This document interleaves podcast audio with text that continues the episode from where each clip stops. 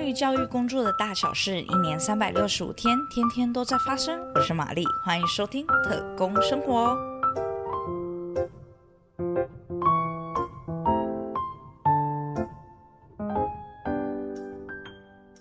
如果一句惹怒特教老师的话有排行榜，那你学生那么少，一定很轻松吧？这句话大概可以名列前茅。每次我当我听到这一句话的时候，心里就想要翻无限个白眼，心里想，我一个学生的威力，有时候就可以像叶问一样，一个打十个。当有学生跟你耗在那里的时候，你就很想跟他说：“大哥大姐，你买个卵呐！”不过这也透露出有些人对于特教老师这个职业有许多的不了解。那么今天就想要先跟大家聊一聊，究竟什么是特殊教育。首先，先从法规的层次来说。台湾有公布一部法律，就叫做《特殊教育法》，当中在第一条就有提到，为使身心障碍及支付右翼之国民均有接受适性教育之权利，充分发展身心潜能，培养健全人格，增进服务社会能力，特制定特殊教育法。那这里就有讲到啦，特教服务对象不单单只有身心障碍，也包含支付优异的学生。后面的法条更有说明，特教法当中说的身心障碍，就是指因为生理或心理的障碍，经专业评估及鉴定具学习特殊需求，需要特教及相关服务措施之协助的人。那台湾在特教法身心障碍共分为了十三类，包含大部分老师们在教学现场最常遇到的情绪行为障碍、自闭症、学习障碍等等。然而在特教法当中，的支付优异，则是指具有卓越潜能或杰出表现，一样经专业评估及鉴定具特学习特殊需求，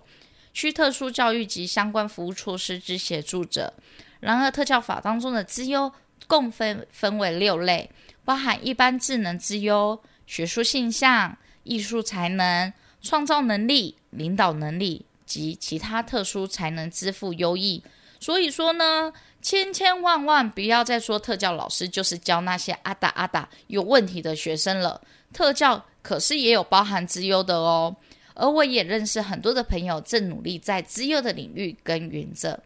那对于这些身心障碍生或是资优生，怎么样才能够经过鉴定的过程被确认有哪些学生具有这样的身份呢？在台湾，特教的鉴定是采双轨制。也就是医疗跟教育系统是双轨并行的，因此在第一线的老师在班级中，如果发现孩子可能有特殊的需求，在教育现场的第一线可能会先启动初级辅导机制，也就是班级内的导师的辅导工作会特别的去调整或是去加强，如果还没有改善的话，就会提报到辅导室评估是否进入二级辅导。那这里二级辅导就是会由专任的辅导老师或是兼任的辅导老师去介入，可能会进行一个学习的观察，同时老师也会与家长做沟通，建议家长可以带孩子去医疗院所进行相关的评估，从医疗的专业角度评估这个孩子是否符合特教的一些相关的特质，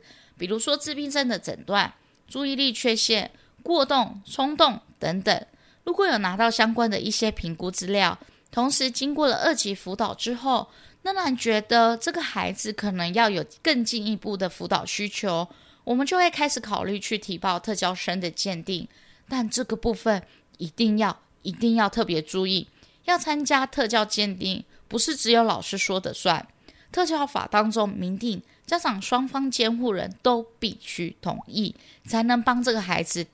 提报特教鉴定。那可能就会有想问，诶，会不会有家长其中一方非常反对？我告诉你，那肯定是有的。这也是未来我们会有机会再聊的主题。好，话说回来，提包特教鉴定后呢，就会接续由专业的新品老师来帮孩子去做专业的相关测验的实测，然后收集孩子在学习上面。生活适应上面、人际互动上面等等各方面的相关资料去做整体性的评估跟确认，所以特教的鉴定工作其实是非常需要一定的程序跟时间的，所以绝对不是当老师或家长一发现这个孩子有特殊的一些需求后，他就可以立刻得到这个特教的资源，也不是只要把他丢到。学务处、辅导室、资源班等等，就可以解决他的特殊需求哦。另外补充说明，目前台湾还没有专职的新评人员，目前都是由特现职的特教老师担任新评老师。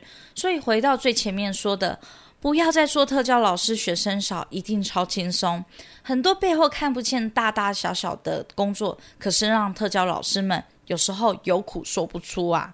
下次我们会再提及特教的服务班型，在台湾可是不止一种哦。那这之中又有什么差异呢？下次我们将正式邀请来宾一起来聊一聊哦。今天的分享就到这边，非常感谢大家的收听。如果你喜欢我的节目内容的话，会有任何想法，欢迎在下方留言告诉我。我们下次再见，拜拜。